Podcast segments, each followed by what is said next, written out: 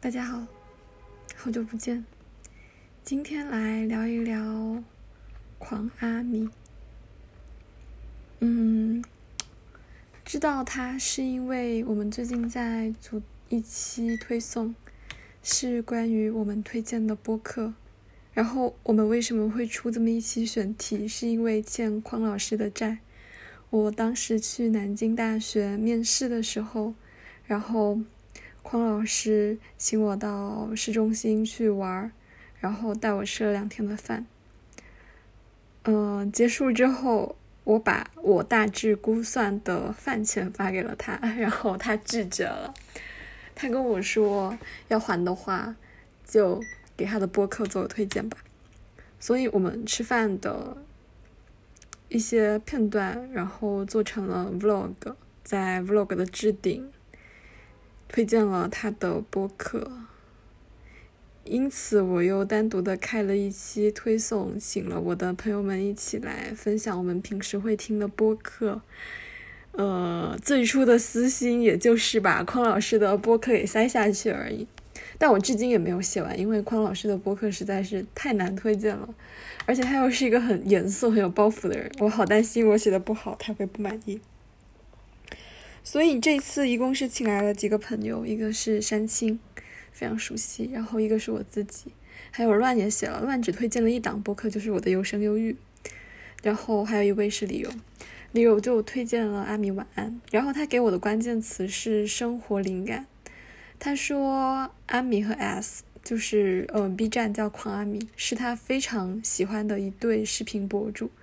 他听播客的时候，能够浮现出可能的视频画面，而且不同于其他播客，他的每期播客都维持在十分钟左右，非常安静温柔。然后播客内容一般是分享阿米和 S 自己的生活，以及生活教了他们灵感。他每次听的时候，就能够找到小学的时候坐在床上读喜欢的小说的那种静谧又愉悦的心情。我看到这个时候，就是一个嗯。没有什么感觉，因为，嗯，他对他们的描述和我的听众或者是我的粉丝对我的描述是很像的。我的视频或者是我的播客，优声优郁也大概是这样子。我不知道这样讲会被人打，就是一些，嗯，比较安静。我觉得安静温柔这样的词也可以用上。然后一些生活灵感，嗯，可能区别就在于他们是一对情侣，而我是一个人罢了吧。他还推荐了一些单集，比如说《复古的现代病》，还有《重启人生》。但我看到这些单集的时候，对于这些名称没有很感兴趣。人就是会对那种跟自己极度相似的人，有一种啊，应该跟我差不多，没有什么好看的这种感觉。但是因为他只录了一个 B 站，然后我最近有很多的生活重心就在 B 站上。最近有一个小目标，就是十月份的时候到万粉。为什么会突然录这个电台？是因为 我看他 B 站之后，我就破防了。破防的第一个视频是，我打开一看，一百多万粉的 UP 主，然后打开视频一看，二十二岁结婚是种什么体验？然后我就问你，我说我看你推荐那个 UP 主炸裂，炸裂。然后我说完这个之后，我就马上把这个发给我的剪辑小姐姐看，还有发到我的侦探打卡群，是一个学习打卡群。我其实我的第一个灵魂聚居地是酒馆群，那一开始只有两三百个人，然后我每天会在里面讲很多废话，如同我的生活朋友圈。就是在里面的人就是非常的了解我，然后就嘻嘻哈哈聊天。后来那个群人越来越多，现在已经四百多个人，快五百个人。我其实感觉有时候这种群聊，它会像一个湖或者一个海。就你水比较少的时候，你大致可以知道你身边的都是什么人。然后当这个水慢慢涨起来，人越来越多的时候，你就感觉这片海变深了，然后生物多样性也变得比较丰富。你可以理解这种心情吗？但主要是因为，就是我发现这个社群离开了我之后，它也能够很好的、很自如的存活，大家依然会非常热闹的聊天，所以我也不会经常出现在群里。是从一阵子我比较密集的备考考试，然后就把群聊折叠了，不怎么看群。之后我后来考完试的时候再看，应该是考完期末考吧，在看的时候就发现，哦，原来大家都已经就是可以自由的呃进行一个交流，那么我我存在也不是有一个必要性，我慢慢就退出来。然后后来这个打卡群一开始是来进行一个学习的打卡，后来聚聚聚集了一群我觉得比较和我比较相似的人，我甚至觉得这里会更像我的电台和 B 站的粉丝群。我我们巧妙的现在的粉丝群的状况就是，可能大概有十多个群，然后就是非常的混杂，你没有办法分出哪些是笔记的粉丝，哪些是产品的粉丝，哪些是电台的粉丝，哪些是 B 站的粉丝，哪些是公众号的粉丝，就是我们所有的粉丝都混杂在同一个群里面，然后爱我的人要爱我的全部，就是这种感觉。嗯，话说回来，就是我把这个发到群里面，然后就说炸裂。然后我看第二个视频是当年当了四年 UP 主，我结婚了。然后我在这个就是发到群里面之后，单银河就说阿米和 S 他们初中就在一起了耶。然后我就我靠，那是谈了几年恋爱啊？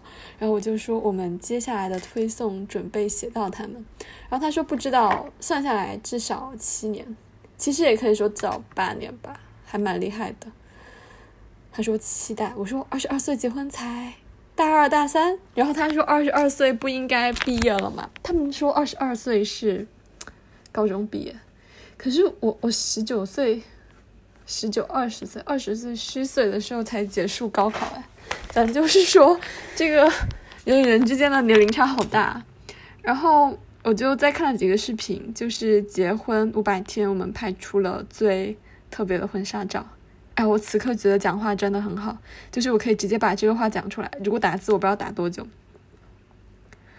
我就跟他们说，我看了两个视频，从震惊转变为他好会剪，这居然是自学的。我要和剪辑组的小伙伴分享一下。然后他们就说他的剪辑视频是很好看的，但是 vlog 没有看过。我说一开始是震惊于他二十二岁结婚。我我想起来，我好像。我好像很小的时候还有还有这种想法哎，就是那种，呃，到了法定结婚年龄的时候，然后就去结婚的这种想法。然而现在已经过了那个年龄了。我想一下，就是我小学的时候超级幼稚的时候，我觉得就是谈恋爱不应该是谈一些就是情情爱爱那种，就是要把恋爱和学习结合起来。就今天今天讲起来会感觉很。很无厘头，很搞笑，但那时候真的是这样子。那时候觉得说，就是用个纸条插一个古诗，呃，什么的传来传去，要比就是谈情和爱要有趣的多。然后会觉得说，两个人一起做一道数学题，然后就是它也是一个相处和双方相互接触的过程。一起写数学题要比一起做其他的事情更加的浪漫，这种这种感觉。然后。我一开始震惊于他二十二岁就结婚，后来震惊于他初中就很没有恋爱，最后的感叹是：哎呀，他真会剪啊！这该死的恋爱视频，我竟然看得下去。我，我，我平心而论，就是很多恋爱视频我看不下去，可能是我太柠檬精了，又或者是定位不同，就是有一些 UP 主你关注的时候比较勉勉强。我应该不好直接说是哪个 UP 主，就是某一位名名校 UP，然后他本来是学习区的一个 UP 主，我关注他的时候比较勉强，就是我觉得他有些视频是蛮有意思的，但是也没有有意思到让我要去点那个关注，但我后来还是点了。后面我取关的原因就是他谈恋爱了，然后他每天就给我更新一些恋爱 vlog，然后点进去就，哎，好烦，这个又不学习又在发恋爱，好烦。然后我之前我是非常的不理解那些，就是嗯，就是呃，我这样讲会不会打？不会，因为又是因为粉丝，就是应该听的人不多吧。就是我不是很理解那种偶像的粉丝不能接受偶像谈恋爱，包括像呃什么顶流啊脱单啊，然后就就很多人脱粉，就疯狂掉粉。我我觉得很难理解啊，包括前阵子那个魏大勋和秦岚。就他们火的时候，大家都知道他跟秦岚一块嘛。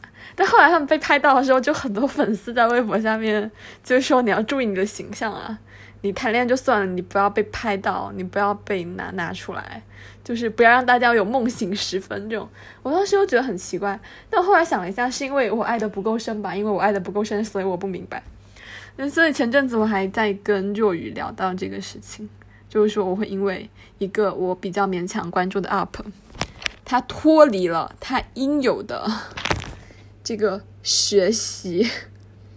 而进入到一个恋爱的 vlog 之后，我就出于对他容忍度比较低吧，我会把它取关掉。所以我今天就非常的感叹，这该死的恋爱视频我竟然看得下去。然后就群友就说真的很会剪，他的技术和审美都超好的。我说他这该死的甜蜜的人生。然后他们就说 S 的 vlog 也很好看。就在那个时候，我呃就看了一下 B 站的数据，然后发现优生优育要第一个破万的视频了。他们在讲他们天造地设，然后我就让他们指路一下，就是怀着那种柠檬的心情看一看，受不了了。就我我有时候看那个可妈和可爸的视频，我也会就是。好酸涩哦，好酸，就是很 很羡慕，很羡慕，就是有可巴这样的人的存在。包括今天可妈发那个他们直播，就是可妈好美。然后就是说直播的时候，可爸还在呃跟 S 的不是什么 S，对不起，我开始串情侣了，在跟可可的老师沟通，说呃开学要请假什么的这样子啊。我刚才打开了 B 站，万粉了，非常好。不是不是万粉。是一万播放，我就是一个非常柠檬的心情。我现在就是直面我这种柠檬的心情，就受不了啦。然后单一和就说：“S 她真的是有很多想法的女孩子，然后她很着迷他，然后她的那个 ID 是 S 娜，而且两个人都很好看。就这是什么人生？我就是一个企鹅，不听不听表情包，还会拍视频，还会拍照，还会剪辑啊！变身柠檬精。”然后他们就说真的很可爱，很有灵气。可惜有些视频因为版权问题下架了，比如说我一个人系列的要命。哦，我当时就在看他们的 vlog，然后看到这句什么，不知道我们的孩子会以什么样的方式去看待他们父母的婚姻呢？他们父母，我的天呐啊！我就说没事，我现在对他做的那个电影和人物不是很有兴趣，我现在纯纯的在看他的恋爱 vlog。然后我就问他是哪个学校有贴吗？他们就跟我讲说，妹妹也很可爱，他们两个带妹妹的时候也很好玩。然后，呃，隐约提过是在杭州上学，他们大学还是异地恋。然后我就看到那个他们那个我结婚五百天拍出了最特别的婚纱照，我这个视频还是全站排行榜最高第八名。我看到那一段 S 躺在床上，就盖在被子里面，然后他们在讨论要拍什么样的婚纱照那一段。然后我就说啊，这段真的好灵，可以给我当女朋友吗？呜呜呜，这该死的爱情！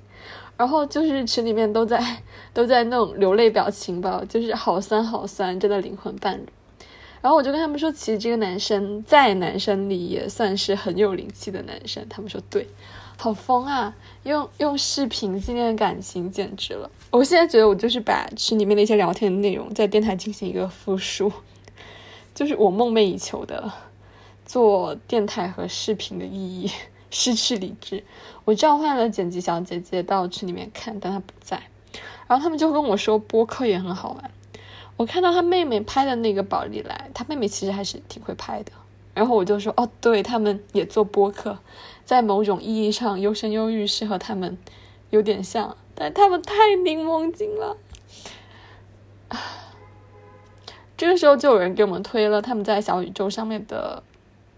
电台，然后我就说，我们推送写的就是这个，但是因为我和山青的其他部分的文字难产了，所以一直没有发。然后单银河说了这么一段，他说他们视频里面展现出来的生活总是带着一种很理想主义的浪漫和自由，有时候他被各种事情搞得很烦，有些沉重的时候，看看他们的视频会有一种飘起来的平静感，真的好好。然后另外一个唐老鸭的头像就是我疯狂点头。然后我的回应是啊啊啊啊，不由自主的流下了酸涩的泪水。然后群里面就出现了各种流泪表情包，然后我说我上次在看这种还是景月和小八，你们知道那个 vlog 吗？就是我当年关注他的时候，叫他现在叫大概是景月，也是一个微博和 B 站的 vlog up 主。我记得我看那个视频是二零一九，就他们那二零一九年终总结有有烟火，还有很多小八的背影，还有小八跳舞的一段很很很柔很暧昧的一个片段，然后还有小象，就他们养的一个小玩偶在跳舞，然后嗯，我忘了他们那配乐叫什么。叫什么 disco？然后里面的歌词是听到 disco 音乐在响起，假装我们还在一起。这真的是一个怎么说是一个外音吗？他们两个最互相最喜欢的，因为小八把这个视频在微博置顶了很久，在他们后面有一年有又有了新的年终视频的时候，他依然没有换下来。是一个让他们两个都很喜欢、很有感触的视频，然后也也触动了很多观众。但是这个视频的配乐居然是每当 disco 音乐在响起，假装我们还在一起。我们就是说，在做一些纪念视频的时候，真的要选一些比较喜庆的音乐。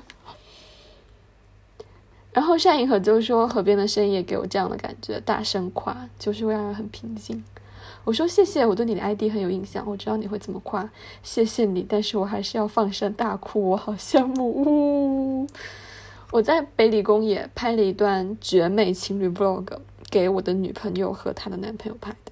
然后拍完的时候，我女朋友一边喝酒，一边在昏暗的小酒馆里面查看她的素材，然后拿着一台从日本带回来的她不是很熟悉的机子，误删了一段超长的素材。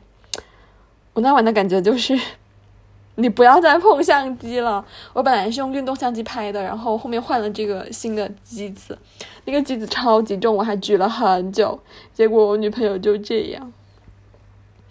希望。仅剩那点素材也能剪出令人感动的片子。然后就有一个群友就说：“善银河那句就是会让人很平静。”说是这样的福音。感谢大家对于优生优育的一些夸赞。我有时候不会不好意思说我，然后觉得可以用优生优育来代指我的视频和我本人。然后我就看到他们在家里面还有公园，是男生的妹妹帮他们两个拍的婚纱照，真的好特别。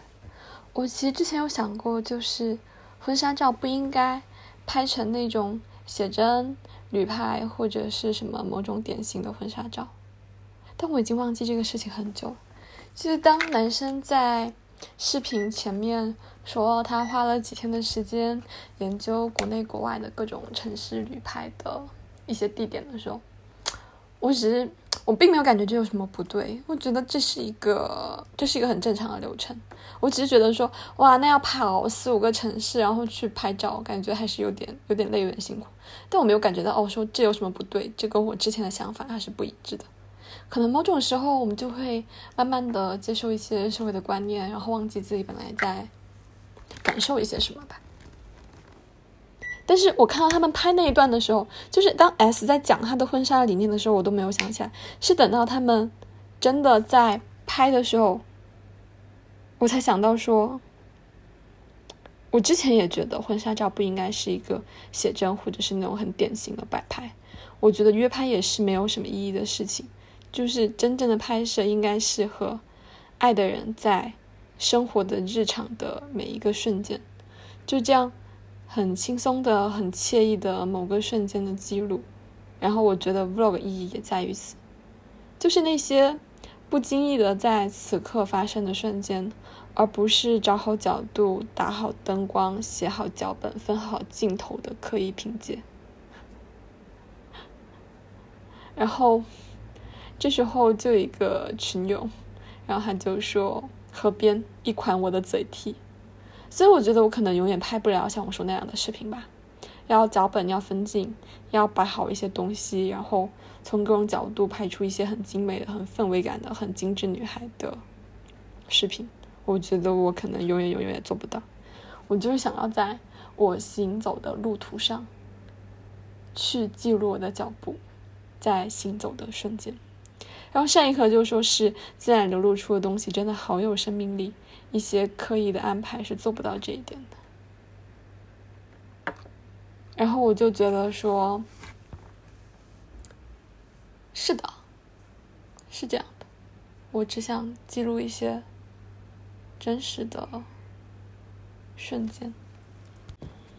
前几天的时候，我才在跟我的剪辑姐姐，其实她是，其实她是妹妹，她刚刚 高三毕业，但是我就是很习惯于把我的剪辑们叫做姐姐，因为我的第一个剪辑就是一个剪辑姐姐，剪辑师。对，我跟她说，我我觉得像我给你发的那个我最喜欢的 UP 主，就是巴黎的那个，那种碎碎念的氛围更像是我的电台。然后我日常讲话就是很欢脱、很话唠的那一种。我其实之前一开始自己剪视频的时候，播放量都不是很好，因为我听我自己讲话我会很难受，然后我就会觉得啊，怎么这个镜头我也在讲话啊，怎么这个镜头我也在讲话，就好像我现在讲的很开心，但是。这个 这个电台放出来，我不知道会不会听。我当时剪像永庆坊啊什么的那一些，就是只有几百播放量，都没有什么人看。因为我剪的时候会想很刻意的去掉一些我讲话的声音，然后给它配成 BGM。我觉得比如说像张悬的歌这，他们的氛围是要比我更好的。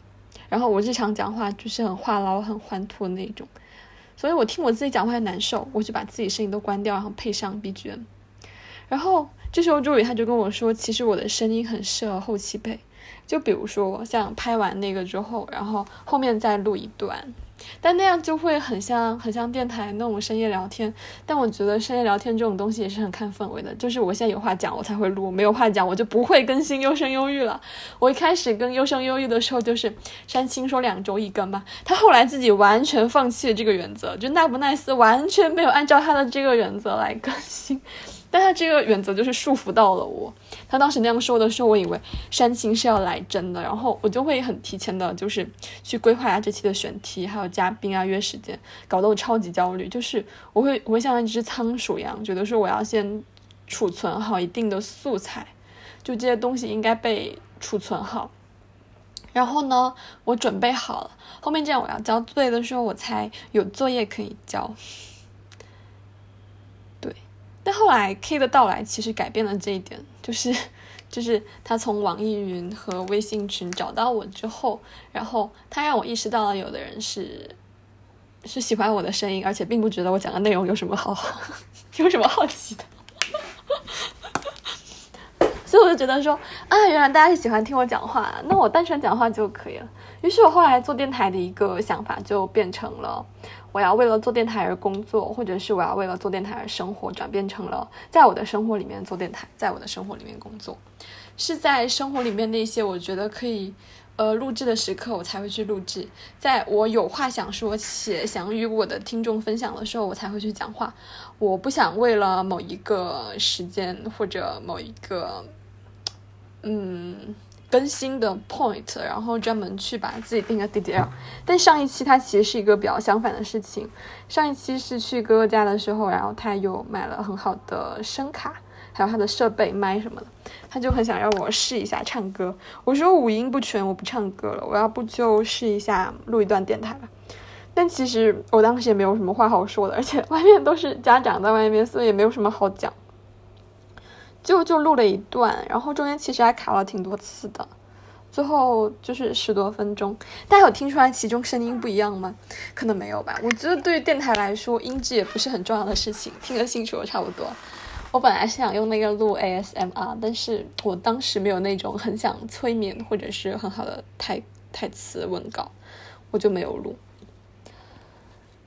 对，然后我剪视频的时候，就是后来就是给小白姐姐剪了一次，我才发现我的观众是更愿意听我讲话的，就是纯 BGM 太无聊了。我后来掌握到视频的真谛，就是你要么就要不断的切换场景，然后切换信息点，像那种大学生特种兵旅行，那其实拍的都很朴素，然后那场景也没有很特别，就手机随便拍嘛。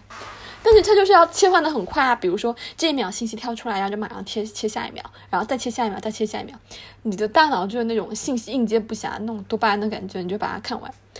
呃，我觉得视频也这样子，就是我我老是搞一些什么场景，然后我的场景又没有就是极致的唯美啊，就跟小红书那种是不能比的嘛。